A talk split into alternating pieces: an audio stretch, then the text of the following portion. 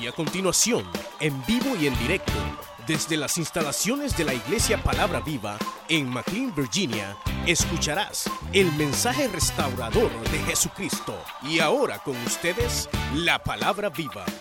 Vamos a abrir la palabra del Señor. Si hubiera alguien que nos visita por primera vez, sea bienvenido a la casa del Señor. Vamos a leer el libro de Génesis. Vamos a leer dos porciones. Primero vamos a leer el libro de Génesis capítulo 4 y versículo número 25.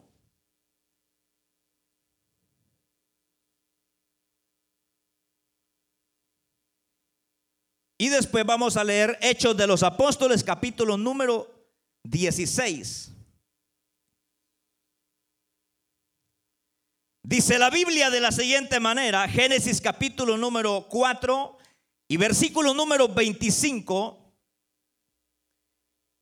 Y conoció de nuevo Adán a su mujer, la cual le dio a luz un hijo y llamó su nombre Set, porque Dios dijo, ella me ha sustituido otro hijo en lugar de Abel, al quien mató Caín. Y a Set también le nació un hijo y llamó su nombre Enos. Entonces los hombres comenzaron a invocar el nombre de Jehová. Vamos a leer Hechos de los Apóstoles.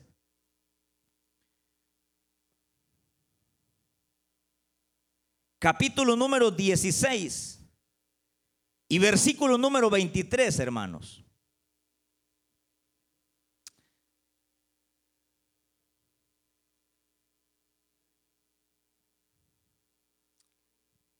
Dice la palabra del Señor, después de haberles azotado mucho, los echaron en la cárcel, mandando al carcelero que los guardase con seguridad, el cual recibió, recibiendo este mandato, los metió, los metió en el calabozo de más adentro y les aseguró los pies en el cepo. Pero a medianoche, orando Pablo y Silas, cantaban himnos a Dios y los presos los oían. Entonces sobrevino de repente un gran terremoto, de tal manera que los cimientos de la cárcel se sacudían y al instante se abrieron todas las puertas y las cadenas de todos se soltaron. Despertando el carcelero, y viendo abiertas las puertas de la cárcel, sacó la espada y se iba a matar, pensando que los presos habían huido. Mas Pablo clamó a gran voz diciendo, no tengas, no te hagas ningún mal, pues todos estamos aquí. Él entonces pidiendo luz se precipitó adentro y temblando se postró a los pies de Pablo y Silas y sacándolos les dijo, señores, ¿qué debo de hacer para ser salvo? Y ellos dijeron, cree en el Señor Jesucristo y serás salvo tú y tu casa. Y le hablaron la palabra del Señor a él y a todos los que estaban en su casa. Y él tomándolos aquella misma hora de la noche, les lavó las heridas. Y enseguida se bautizó él con todos los suyos. Y llevándolos a su casa les puso a la mesa y se regocijó con toda su casa de haber creído a Dios. Tenga la bondad de sentarse.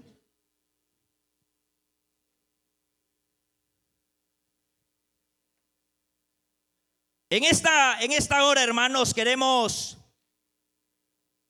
meditar bajo un tema bastante, bastante práctico, bastante sencillo. Y quisiéramos, hermanos, titular el mensaje de esta noche bajo el tema, hermanos, la ley de la restitución. Cuando, cuando Dios, hermanos, hizo al hombre, cuando Dios hizo al hombre en esta tierra, hermanos, el ser humano tenía, recibió del Señor un mandato, que sojuzgara la tierra y que gobernara sobre todo aquello que se movía sobre la faz de la tierra. Es decir, que el hombre llegó a ser un soberano sobre la tierra, que tenía el poder para poder controlar absolutamente todas las cosas. No había ninguna cosa que no estuviera bajo la autoridad del hombre. Es decir, el hombre recibió tal autoridad que el hombre podía, hermanos, gobernar no solamente la tierra, no solamente eh, los aspectos externos, sino su propia vida. Usted sabe que el ser humano es capaz, hermanos, de poder gobernar cualquier cosa en este mundo. Pero se le hace difícil gobernar su propia vida. Es decir, el hombre es capaz de, de poder, hermanos, ser exitoso en cualquier área de su vida. El ser humano tiene, tiene esa virtud de ser exitoso en cualquier área de su vida, pero el problema es, hermanos, que, que cuando el hombre le falló al Señor, el hombre perdió su autoridad. Y al haber perdido su autoridad, el hombre, hermanos, entró en el fracaso, en la muerte.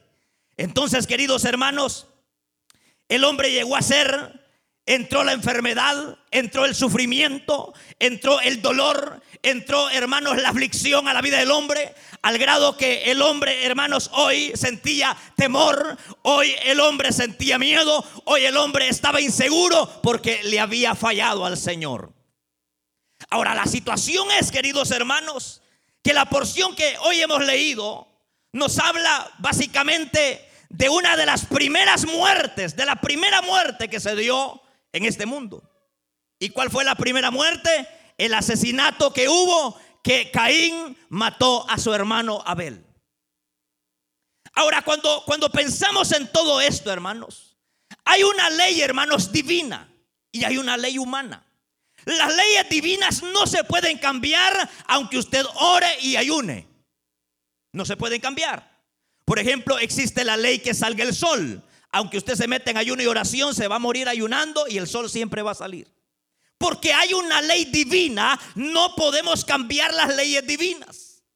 Pero sí se pueden cambiar las leyes humanas. Decir, hoy parece una ley, luego mañana desaparece. ¿Por qué? Porque es una ley humana. Pero la ley divina no se puede quitar porque es una ley establecida por Dios.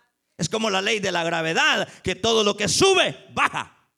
Entonces, eso es establecido por el Señor. Ahora, cuando hablamos, hermanos, acerca de la restitución divina, eso es lo primero que vamos a hablar, acerca de la restitución que Dios hace a la vida del hombre. El hombre llegó a perder, no sé si ustedes, hermanos, han perdido algo. Y no me refiero a algún aspecto eh, terrenal, me refiero a aspectos espirituales. No sé si usted habrá perdido algo hoy este día.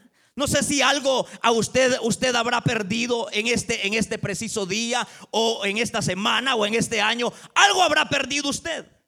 Entonces usted se pregunta, ¿y cómo poderlo recuperar? Pues aquí viene un caso, viene el Señor y le dio un hijo que amaba tanto al Señor llamado Abel. Mire qué extraordinario, pues Abel fue asesinado. Qué triste ha de haber sido para un padre perder a su hijo. Qué triste ha de haber sido para una madre perder a su hijo. Yo no sé si usted habrá perdido a un ser querido. Me imagino que no ha de ser nada fácil. ¿Usted ha perdido algún ser querido? Usted ha perdido algún hijo, ha perdido a su padre, ha perdido a su madre, ha perdido a alguien que usted ama. Me imagino que no ha de ser nada fácil. Pero, lo interesante es, hermanos, que, aquel, que aquel sufrimiento de aquellos padres de estar llorando a su hijo, Abel había muerto, su, su, su, propio, su propio hermano lo había asesinado, ahora ellos estaban en sufrimiento, ahora ellos estaban tristes porque su hijo había muerto. Lo interesante es, hermano, que todo lo que el diablo te pudo quitar, Dios te lo va a regresar, porque Dios es un Dios de restitución. Dios es un Dios que nos vuelve lo que el diablo un día nos quitó. Porque, porque el hijo que, que tanto amaban se lo, se lo quitó. Se, se, lo quitó el, el enemigo. Pero mire qué extraordinario. Dice la palabra del Señor que Dios le dio otro hijo llamado Set. O sea que lo que el Señor está haciendo en la vida del hombre, lo que el Señor está haciendo en la vida de la mujer, es restituyendo lo que un día perdió. Es volviéndole lo que un día perdió. Yo no sé, queridos hermanos, si usted se ha puesto a pensar cómo el Señor es capaz, hermanos, de poder restituir. ¿Sabe por qué, eh, queridos hermanos, Dios logra restituir a nuestra vida? Porque Dios es un Dios bondadoso. Eh, Dios es un Dios bondadoso que todo aquello que perdimos, si nos humillamos delante de Dios, Dios hace, hace posible que vuelva otra vez a aquello que un día se fue, lo vuelve el Señor a traer a nuestras vidas. O sea que no, no piense usted, hermanos, que, que, el, el plan de Dios es despedazarlo a usted. No, hermano. No. O sea, la prueba va a llegar. El sufrimiento va a llegar a nuestras vidas. Pero no piense usted que el enemigo vino para fulminarlo a usted. No, el Señor tiene un propósito. El Señor tiene un plan en cada sufrimiento. Yo no sé si usted hoy este día estuvo llorando en un cuarto. Yo no sé si en este día usted iba manejando su vehículo y usted iba llorando. Usted iba diciendo, yo perdí la salud y yo perdí toda esperanza. Para mí el mundo se vino en contra de mí, todo está en contra mía. Hoy en esta noche te traigo una noticia. Dios es soberano y Él tiene el control absoluto de todas las cosas. Él tiene el control absoluto de todas las cosas. Usted se ha de recordar de aquel hombre extraordinario llamado Job. Dice la palabra del Señor que el Señor le restituyó de una manera extraordinaria todo lo que él había perdido. Pero ¿sabe dónde radica? Para que Dios logre, hermanos, hacer esta obra extraordinaria en nuestras vidas. En que nosotros podamos decir las palabras que Job dijo, Jehová dio, Jehová quitó, sea bendito el nombre de Jehová desde ahora y para siempre. O sea, eso no es fácil, hermano. Fácil es gritarlo. Difícil cuando usted está en el molino de Dios, hermano. Difícil, difícil, hermano. O sea, fácil se oye la palabra, ¿verdad, hermanos? Pero, pero cuando viene el procesador de Dios, hermanos, pero cuando viene el plan de Dios para podernos capacitar, para podernos moldear y podernos llevar y podernos procesar, uno, hermanos, cuando siente los agujazos de Dios por la espalda, uno, uno, uno llora y uno dice, bueno, qué, qué fácil lo prediqué, pero qué difícil estarlo viviendo. O sea, es fácil, ¿verdad, hermanos? Predicarlo. Eso es fácil. Pero difícil vivir. Vivir la situación difícil. Vivir, hermanos, el conflicto vivir en carne propia lo que estaba viviendo Job. Pierde, queridos hermanos, sus propiedades.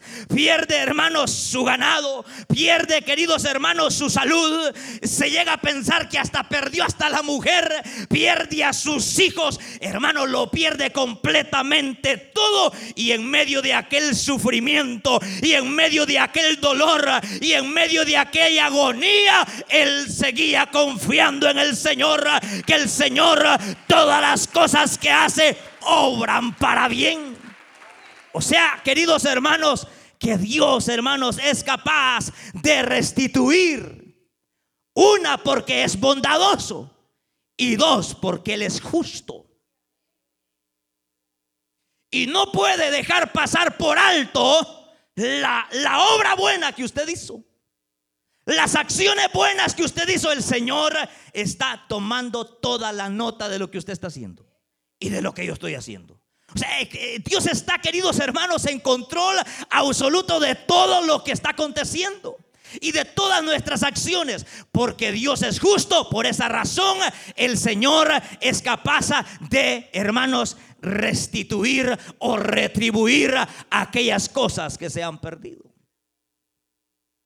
¿Se acuerdan ustedes cuando la nación de Israel, Dios le marca su parámetro para poder vivir una vida de acuerdo a su voluntad? Y comienzan a hacer todo lo contrario. Entonces el Señor dice que manda, hermano, pestilencia, manda, hermanos, eh, el, eh, hermanos, eh, plaga. Entonces levanta aquel profeta llamado Joel y entonces comienza a advertirles que se hace necesario para una restitución, arrepentimiento. O sea, porque uno quiere ser restituido. ¿No quisiera usted que Dios todo aquello que el enemigo le robó a usted, se lo regrese? Quisieran, hermanas. Quisiéramos nosotros, hermanos, todo aquello que el enemigo le ha robado a usted, que se lo regrese otra vez. Claro, ¿sabe por qué? ¿Sabe cuál es la clave para que el Señor empiece a operar? Arrepentimiento. ¿Se acuerdan ustedes cuando, cuando, cuando, cuando Pedro, queridos hermanos, predica aquel mensaje extraordinario que se convierte en tres mil personas? Comienza a confrontar al pueblo con la realidad que ellos habían dado muerte al Mesías. Comienza a confrontar a la nación que ellos mismos habían dado muerte al autor de la vida. Dice que, dice que ellos se compungieron de corazón. Y ellos dijeron, ¿qué, qué, haremos? O sea, les voy, a, voy a, les voy a mencionar que ustedes cometieron error, cometieron pecado por haber dado muerte al dador de la vida.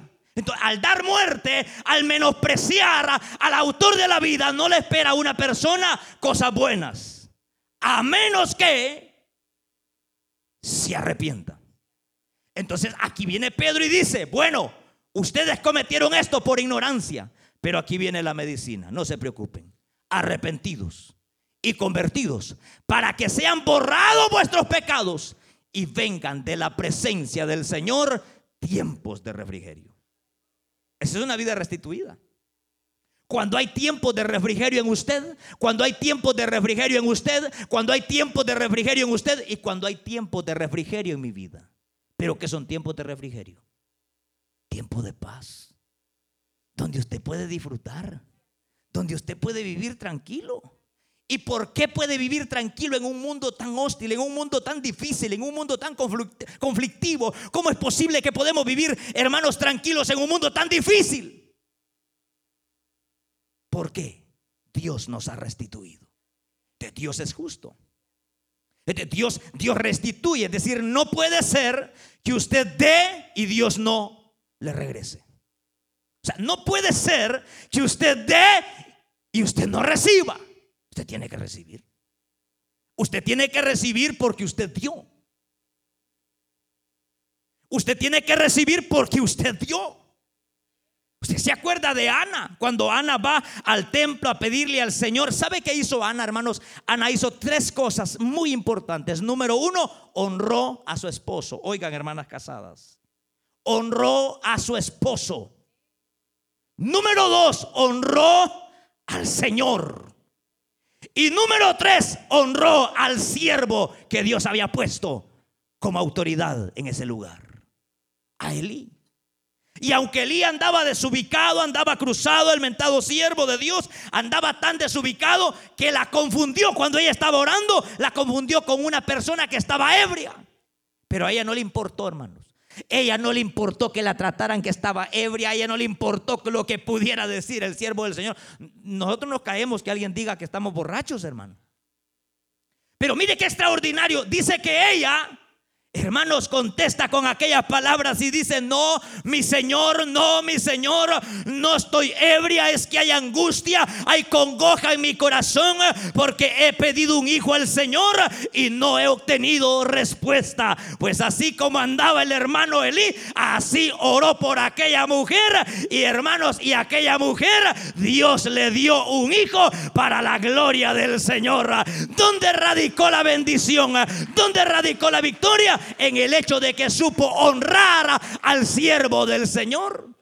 Pero no solamente eso, no se quedó solo ahí, sino que aquello que ella había prometido al Señor, se lo trajo. Usted sabe, de allí, hermanos, de ese momento sale aquel el más grande, hermanos, profeta y juez de Israel, llamado Samuel. Y allí estaba el niñito pequeñito, todavía estaba el niño como de unos cinco años y lo traía a la casa del Señor. Se lo prometí al Señor, aquí está, Señor. ¿Y sabe después qué hizo Dios con Ana? La restituyó. le dio cinco hijos. O sea, eso quiere decir de que Dios tiene el poder para restituir cuando nosotros nosotros damos esa respuesta de gratitud al Señor. O sea, eso quiere decir de que hay una restitución divina, pero también hay una restitución humana. Esa es toda, podemos hablar de la restitución muchísimo, restitución divina, pero la restitución humana es la que a usted, a mí y a usted y a usted nos corresponde hacer. Porque la restitución humana es aquella que está relacionada a la acción con mi prójimo. ¿Cómo me comporto con mi prójimo? ¿Cómo reacciono con usted? Ahí está relacionado la restitución humana. Porque está bien que el Señor venga y nos dé una restitución. Pero, pero, pero ahí el Señor también nos llama a restituir nuestros errores. Qué bueno que el Señor me dé todo, todo. Me, bendígame, Señor. Deme todo, Señor. Pero cuando el Señor me manda a restituir con mi hermano, allí es otro pisto. Y es la acción que vemos en este capítulo número 16 de Hechos de los Apóstoles. Estos dos hombres, hermanos, van a la cárcel no por mentirosos, no por otra cosa. Estos hombres van a la cárcel por predicar la palabra del Señor.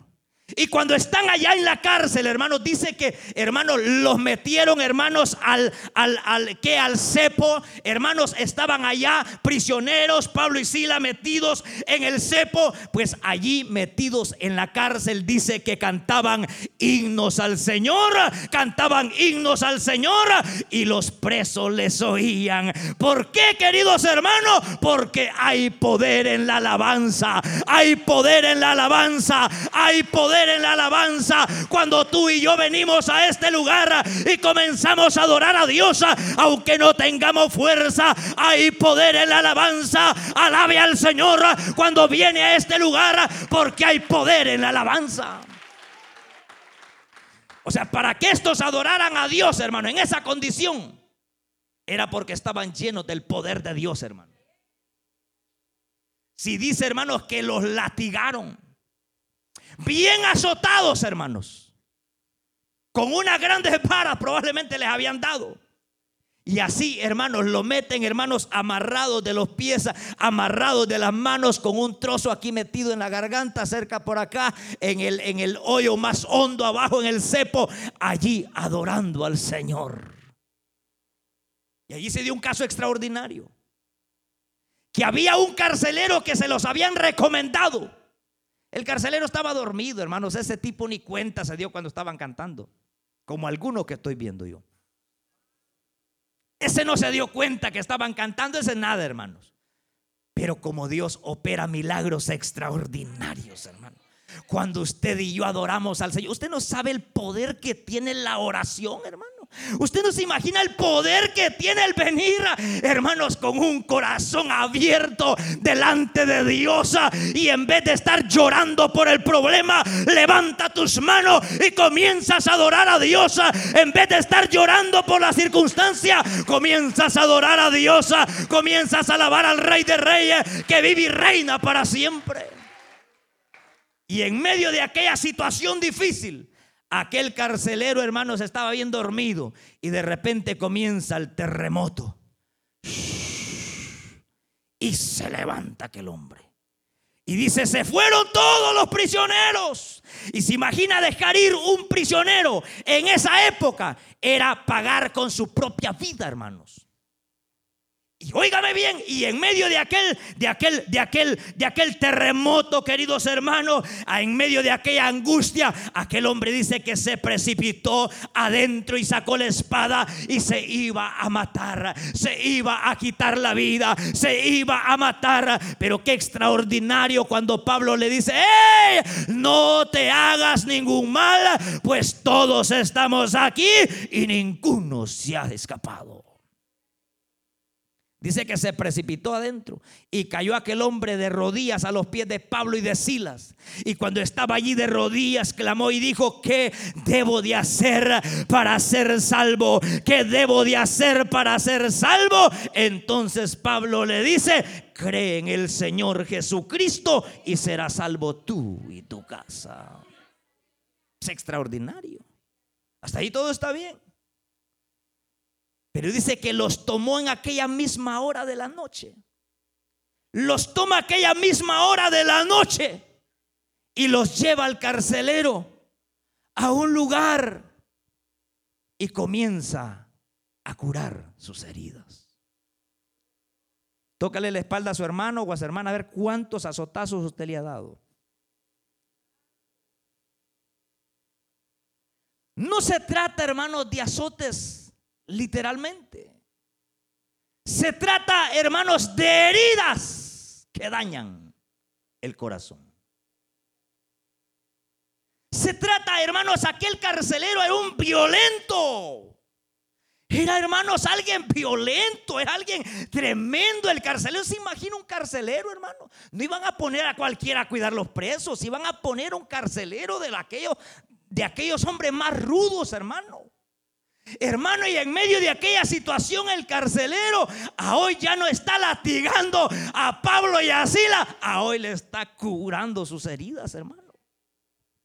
Se imagina qué extraordinario. Pero, pero cuando uno ve todo esto, dice, ¿de dónde sacó este hombre ese amor para compadecerse de su hermano? ¿De dónde sacó ese carcelero violento el amor hoy para poder extender su mano al necesitado? ¿De dónde sacó ese carcelero el amor para poder extendérsela al que estaba allá golpeado? No hay otra respuesta que ese amor vino del cielo. No hay otra respuesta respuesta que ese amor vino del Señor. No hay otra respuesta que ese amor vino a través del Espíritu Santo a ese hombre. Hoy el carcelero era alguien tranquilo. El carcelero era alguien tranquilo. Estaba allí, hermanos, y estaba allí con el aceite ungiendo a Pablo y a Silas, hermanos, porque probablemente él mismo los había azotado. Ahora, cuando yo veo todo esto, pensamos en cuántas heridas nosotros hemos causado a nuestro prójimo. Se fue el hermano, ay que se vaya ese animal, si más bien mal me caía, dicen algunos. ¿Cómo es posible que una persona puede reaccionar así? ¿Cómo es posible que una persona pueda decir esas palabras? ¿Será que el amor del Señor lo habrá transformado o será que necesita una operación divina en ese corazón? Necesita esa operación divina. ¿Sabe por qué, queridos hermanos? Porque porque no puede ser de que nosotros llamándonos cristianos sigamos con la vara en la mano azotando a nuestro hermano. Yo me imagino a ese, a ese carcelero cuando llegaba a la casa, los hipotes se escondían debajo de la cama. Yo me imagino ese carcelero cuando llegaba a la casa, Dios mío, la mujer no podía esperarlo, hermano. ¿Cómo? Si ese llegaba tirando las cacerolas, ese llegaba violento, ese llegaba con el machete en la mano, ese llegaba medio loco, hermanos. Qué extraordinario. Pero hoy el carcelero llega a la casa, pero no llega violento. Los hijos salen a recibirlo y le dicen, papito, te estábamos esperando. La mujer sale a recibirlo, no con un palo en la mano, sino con una taza de café porque sabe que llega su amado del trabajo. Porque sabe que ya Dios hizo una operación divina en esa persona. Ya ella sabe que ese, ese, ese hombre violento que antes ni al McDonald's la invitaba, hoy es generoso. Y no puede ser de que un hombre sea que haya tenido un encuentro con el Señor y sigue siendo el mismo fregado de siempre, hermanos. No puede ser. No puede ser. No puede ser, hermano. Necesitamos una operación de Dios. Necesitamos restituir a nuestros, nuestros errores. Necesitamos corregir aquellos errores que hemos cometido. Se fue el hermano. ¿Por qué se fue? No, pues le hablé mal, pero que se vaya. No, no es así. No es así. La persona que sabe que Dios ha hecho una operación en su vida, es capaz de llegar donde su hermano, que él mismo lo latigó y extenderle una mano. Porque somos conscientes a cuántos hemos latigado hoy esta semana. ¿Cuántos hemos latigado, hermano? ¿Por casualidad su esposo la ofendió esta semana? No, ¿verdad, hermanas? Bienaventuradas, hermanas, entre todas las mujeres. ¿Por casualidad su esposa lo ofendió esta semana o venía peleando con usted en el carro? Esos detalles son los que nosotros debemos de corregir. Esas acciones son las que nosotros somos llamados a corregir. Esas cosas son las que somos llamados a corregir. Padres violentos con sus hijos, hermanos. Violentos. Antes y hoy otra vez. El carcelero probablemente, probablemente Pablo le decía, no hermano, déjeme, déjeme, ya estoy tranquilo, así cálmese, ya, ya, ya, ya estoy tranquilo, ya, ya, ya estoy tranquilo. No hermano, quiero, quiero, quiero sanar las heridas que yo mismo le causé, quiero corregir todos los errores que yo cometí, quiero corregir todo lo malo que yo hice, quiero corregir todas las acciones malas que yo hice. Permita que yo cure sus heridas. Somos llamados a restituir nuestros errores. Somos llamados a corregir nuestras malas acciones. Somos llamados a corregir, así como el Señor es capaz de restituirnos aquellas cosas que habíamos perdido, también nos llama a corregir nuestras malas acciones. Que usted no tuvo la culpa, extiéndale la mano al que está caído. Ahí está boqueando el hermano. No creo que sea capaz de ponerle el pie encima. No. No. No, no se puede. ¿Y sabe por qué no se puede? Porque Cristo habló una parábola extraordinaria, hermanos. ¿Se acuerda usted de la parábola del buen samaritano? El sacerdote se alistó para irse para el templo. Y el levita también se alistó para irse para el templo. Resulta que este hombre era, era, un era, era, era un hombre judío, el que venía a comprar a Jericó. Queridos hermanos, cuando, cuando se habla de ese, de, ese, de, ese, de ese hombre que estaba, ese ladrón que cae en manos ese, de ese hombre que iba a comprar, que iba a comprar allá al pueblo y lo agarraron los ladrones y lo dejaron medio muerto, hermano. Y cuando lo dejan medio muerto, despojado de su dinero, le quitaron todo y estaba tirado, medio muerto el hombre. Y allí iba el sacerdote. Lo ve que está tirado. Y dice, alguien debe de hacer algo por este hombre. Pero yo voy para el templo. Voy a llegar tarde. Y aceleró más el carro. Luego venía el levita, que era el que servía, ayudaba al sacerdote. Dijo, si aquel no hizo nada, yo tampoco. Y se fue. Pero venía un samaritano. El samaritano no se llevaban bien con los judíos. Y como no se llevaban bien, ese hombre haber pensado, y se me llevó la tristeza. Dice que bajó de su cabalgadura y curó sus heridas. Y lo levantó y lo subió a su cabalgadura. ¿Sabe qué, es, qué tipifica el sacerdote? La vida religiosa. Que por cumplir un privilegio aquí, no hacemos caridad con el vecino que se está muriendo. Por cumplir un privilegio no extendemos la mano al caído. Somos capaces de ser puntual. Voy a llegar tarde, dijo el sacerdote. Sigo mi paso rápido y a este que se lo lleve el diablo. Que se muera. Ese es el religioso. De esos no vinieron hoy. Esos vinieron el domingo.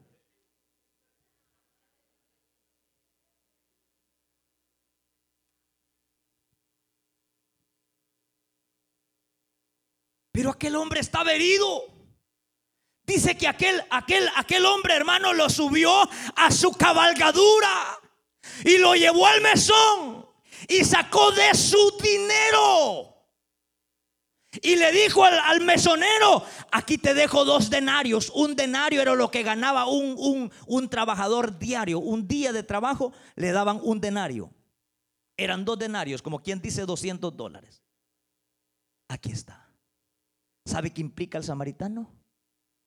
Aquella persona que no es solamente capaz de darle la mano al que está caído, sino capaz de sacarse dos denarios y dárselos. No puedo cubrir toda tu necesidad, pero sí tengo dos denarios para que vayas a echarte un McDonald's ahorita. No te puedo pagar la renta, pero sí te puedo dar para un tiempo de comida. Eso se llama misericordia. Y usted pudiera decir, ¿qué tiene que ver esto con la restitución? Claro, la restitución es algo que Dios nos manda hacer, aunque usted no tuvo la culpa de que aquel haya caído en el hoyo. O tenía culpa aquel hombre, el samaritano, de aquel que estuviera herido.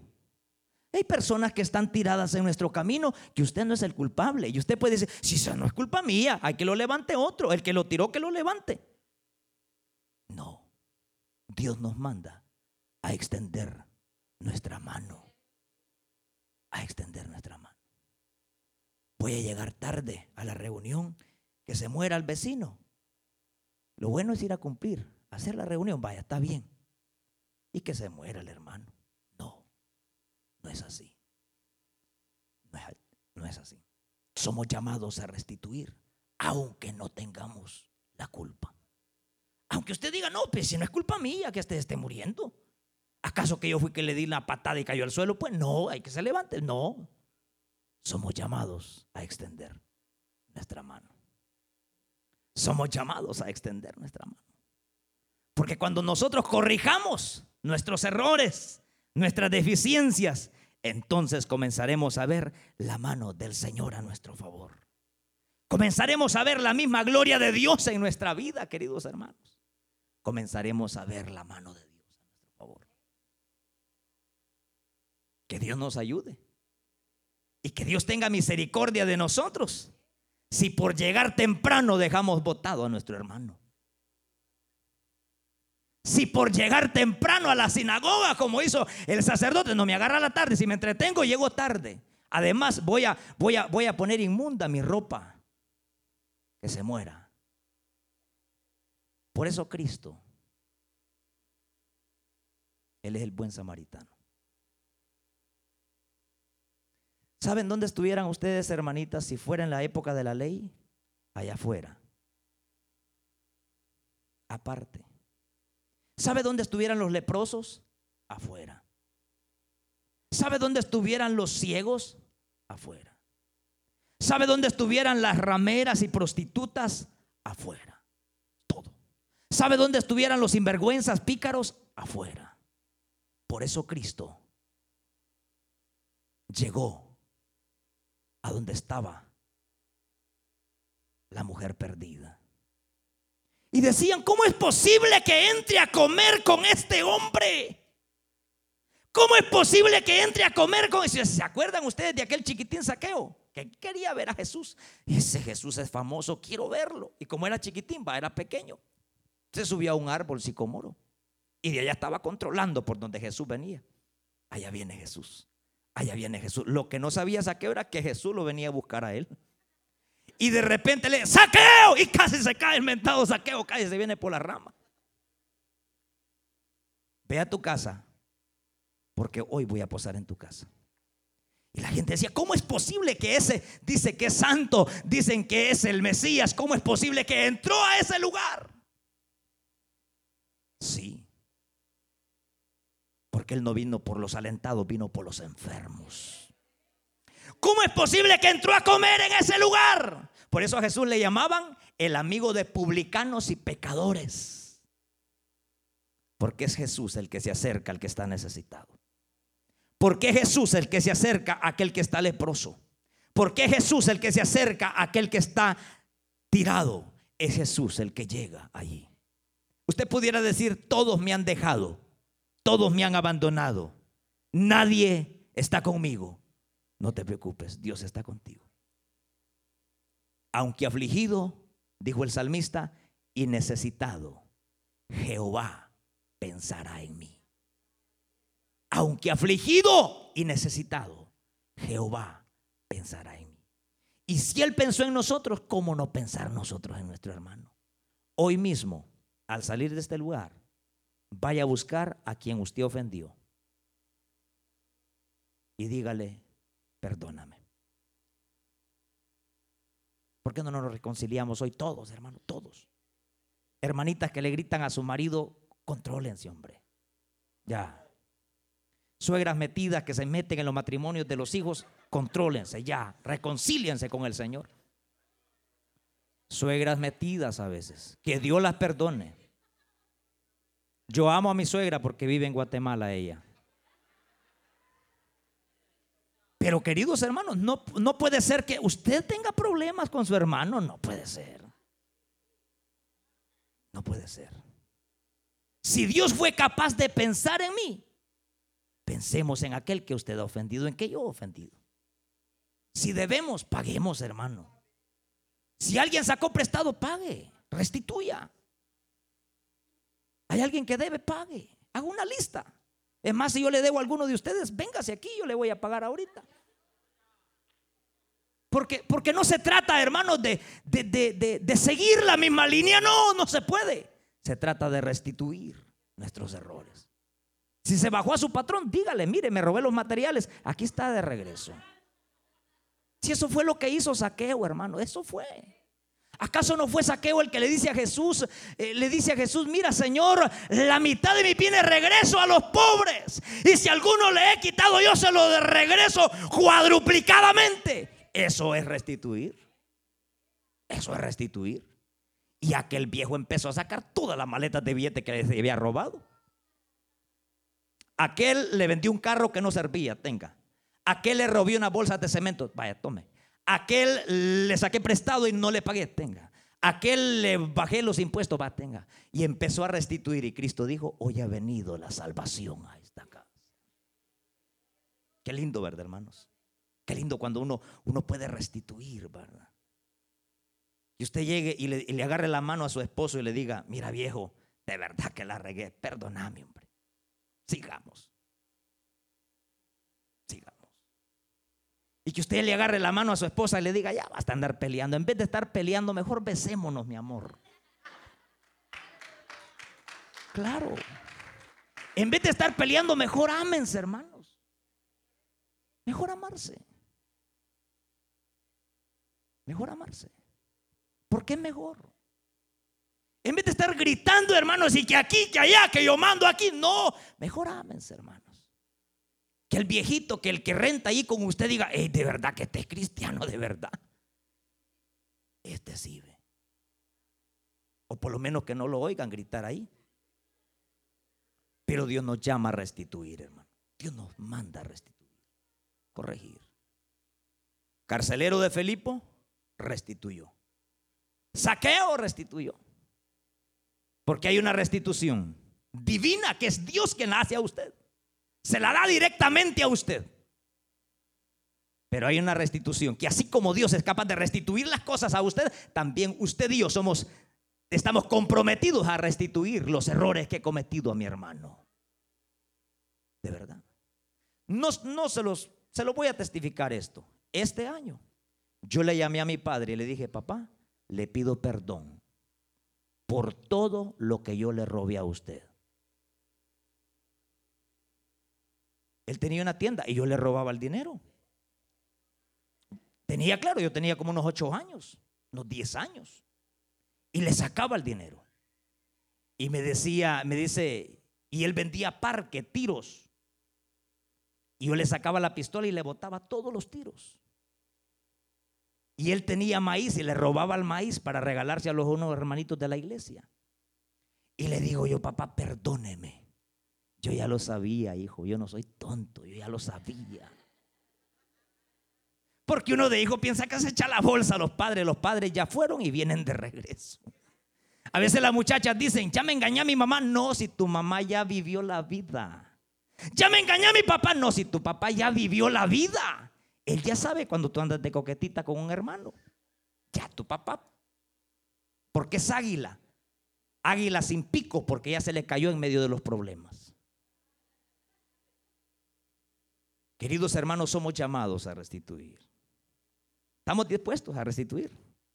Que Dios nos ayude. Puestos de pie, queridos hermanos. Usted escuchó el mensaje restaurador de Jesucristo desde las instalaciones de la iglesia Palabra Viva en McLean, Virginia. Si este mensaje ha sido de bendición para su vida y necesita oración, contáctenos al teléfono 571-633-0469. 571-633-0469. Que Dios le bendiga.